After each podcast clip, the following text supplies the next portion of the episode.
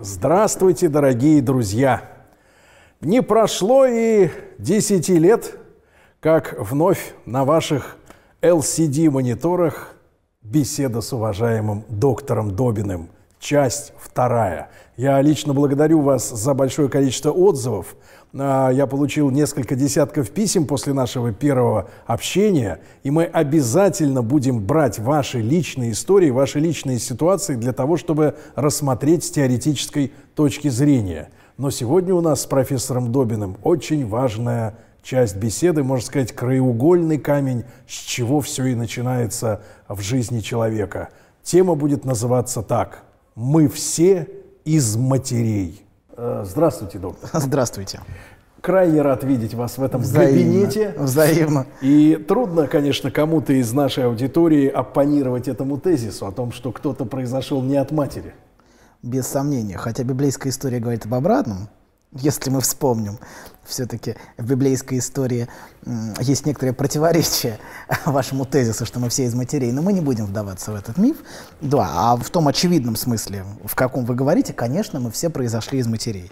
Вот. И а, если раньше а, образом главной угрозы для субъекта представлялся отец, ну, например, даже а, в случае Фрейда, где он открывает, что и где он утверждает, что невроз связан с образом сильного отца. Сейчас мы можем говорить об обратном, что главная угроза субъекта исходит не от Сатурна, пожирающего своих детей, а скорее от, а, от матери, которая сделала этого Сатурна очень слабым.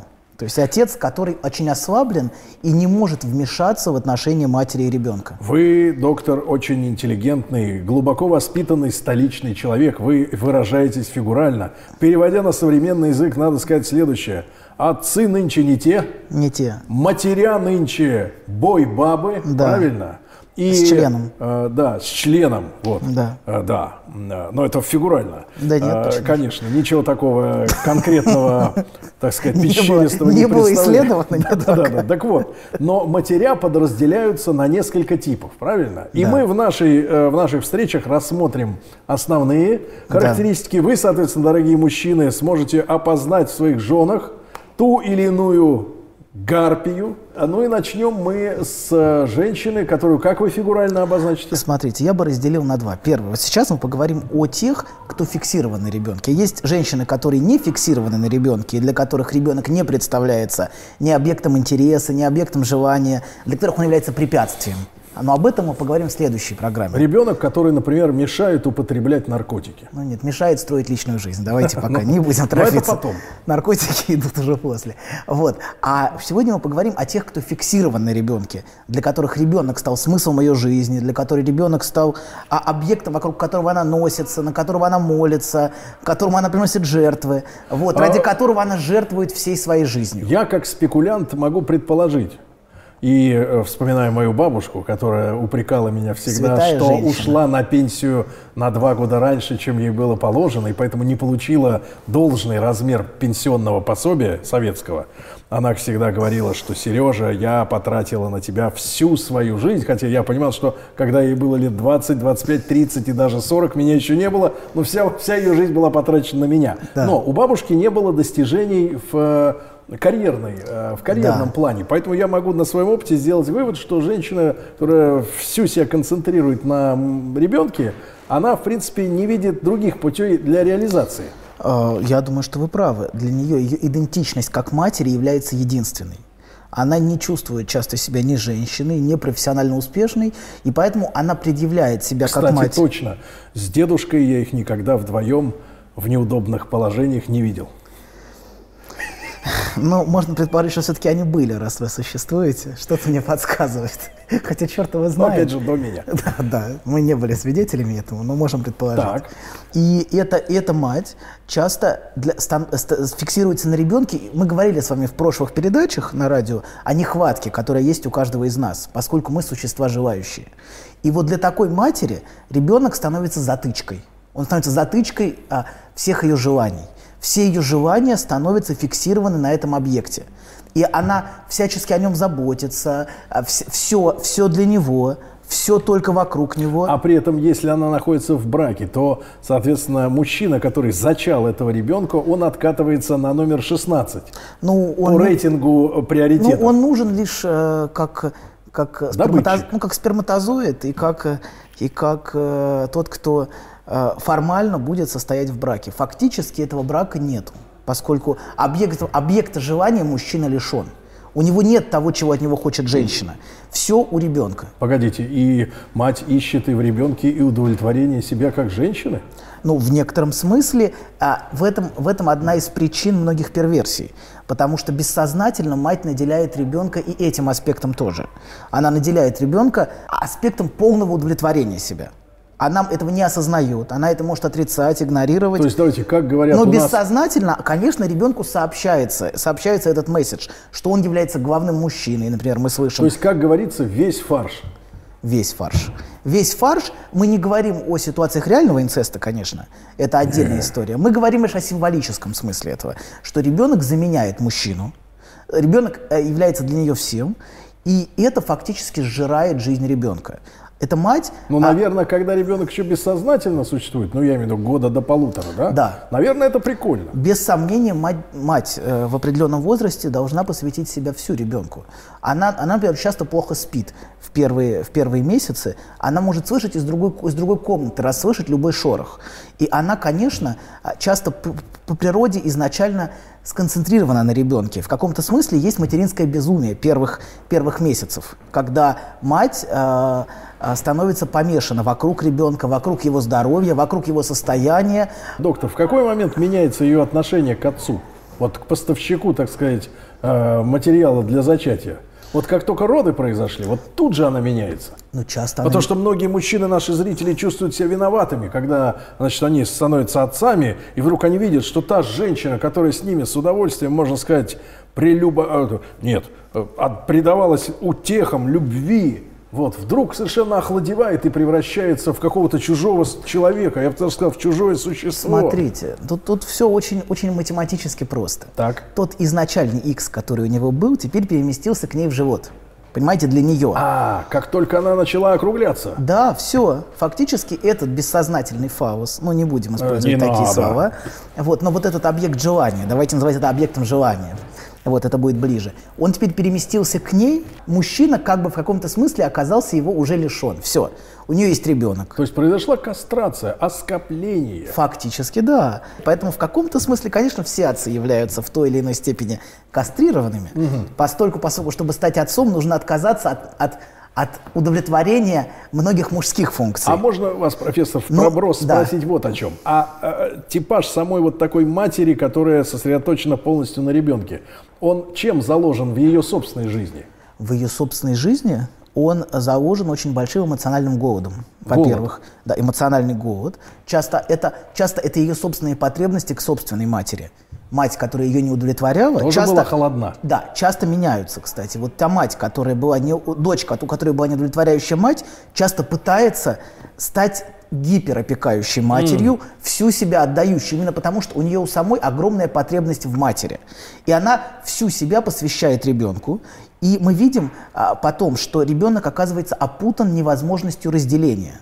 Он связан огромным чувством вины, потому что он чувствует, что если он уходит, когда он взрослеет, например, он чувствует, что это, что это наносит огромный урон матери. Потому, он что, чувствует, потому что он, как говорят про Россию сейчас, да, Россия, экономика России стала составной частью мировой экономики. И если, грубо говоря, нас выдрать, то мировая экономика тоже вся просядет. и в Ой, этом смысле, ну, я имею в виду, есть симбиоз между ребенком и матерью. Да? Это как бы для, с точки зрения матери, ребенок это часть нее. да, Несмотря на то, сколько бы ему лет не было, он все равно часть нее. Да, она рассматривает его именно как часть себя, она не рассматривает его как отдельное существо. Поэтому для нее часто невыносимо его отделение. Она часто очень ревнива, часто очень контролирующая на, на первых порах. Она целиком сконцентрирована на ребенке, на его здоровье, как он сходил, поел, пописал, покакал. Все вокруг ребенка. Как его помыли. Затем, Доверяет ли она хоть часть этих забот о ребенке мужу? А, Ну, например, подмыть ребенка. мы видим, что а, в этом всегда есть что-то лицемерное. Она может доверять мужу лишь для того, чтобы ударить его по рукам очень часто. Ты делаешь это неправильно. Она Чтобы очень... муж почувствовал себя лишенцем. Да, Он не способный. да. А она, наоборот, герой. Но у нее есть сокровища. И это не его сокровище, и не их общее, это ее сокровище. Понимаете, а он должен удалиться. Ну, он должен, и поэтому часто очень многие семьи такие разваливаются именно после рождения ребенка. Мужчина чувствует себя полностью исключенным из этой симбиотической диады.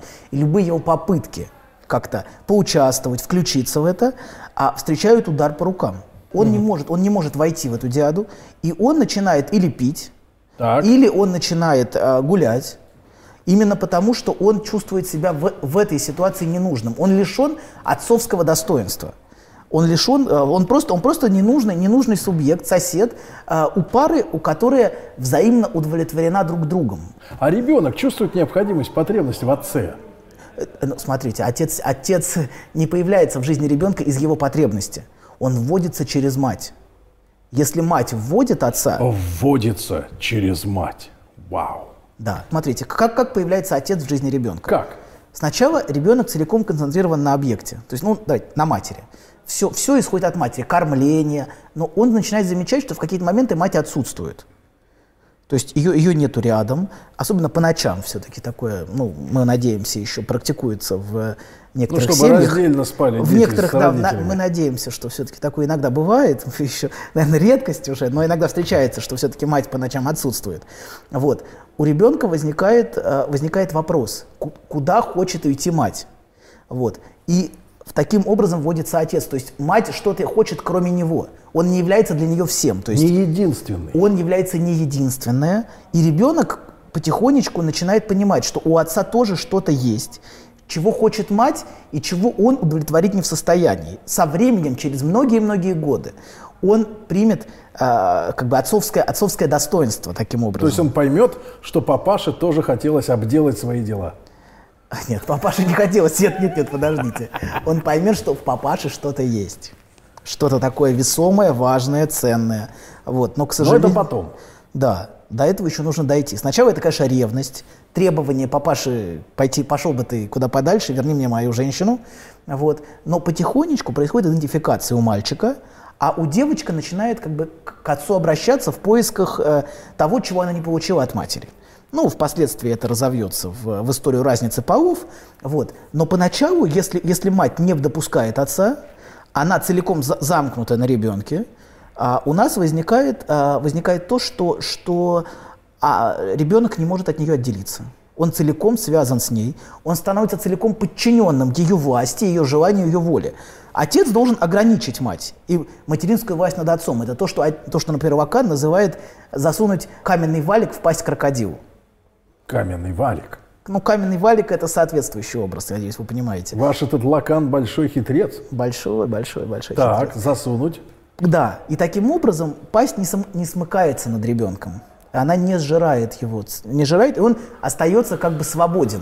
Как бы э, то место, откуда его породили, его обратно не засасывает. Два вопроса, профессор. Первое. Такая мать опаснее для ребенка девочки или для ребенка мальчика? Нет, она опасна и для того, и для другого, но по-разному ребенок, мальчик, становится для нее заменителем мужа, а он как бы обладатель того сокровища, удовлетворяющего ее. И впоследствии она, конечно, будет делать все, чтобы его не потерять. Всячески рев, э, нападать она на его будет женщину. мешать отношению мужчины, выросшего с, с э, невестой, со своей, да. с невесткой для да. нее. Наиболее яркие примеры в нашей культуре – это через свое здоровье.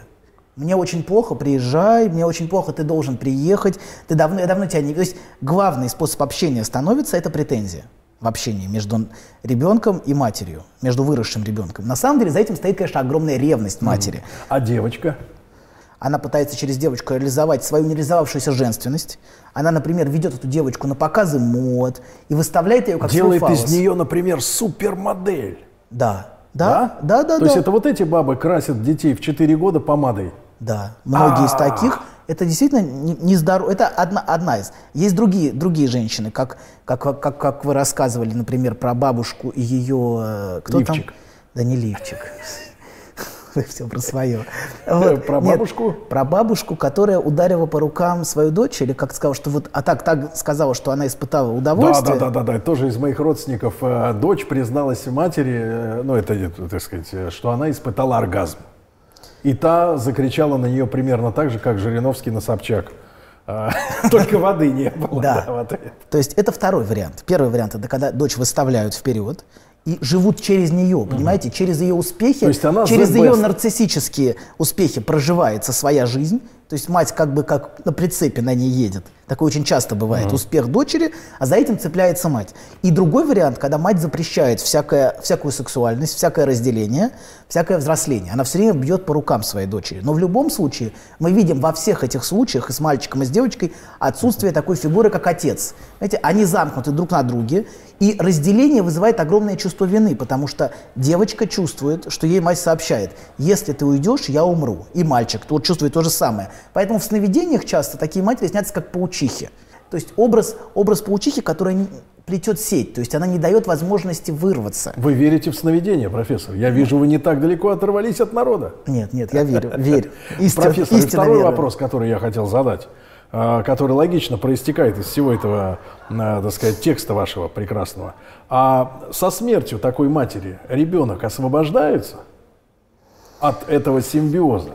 Ну, как, как мы видим по семьям, которые вокруг нас, нет. Мы видим, что заменитель, заменитель этой матери находится очень быстро. Кто? А, заменителем этой матери может быть жена, которая его все время унижает, третирует, не дает отделиться.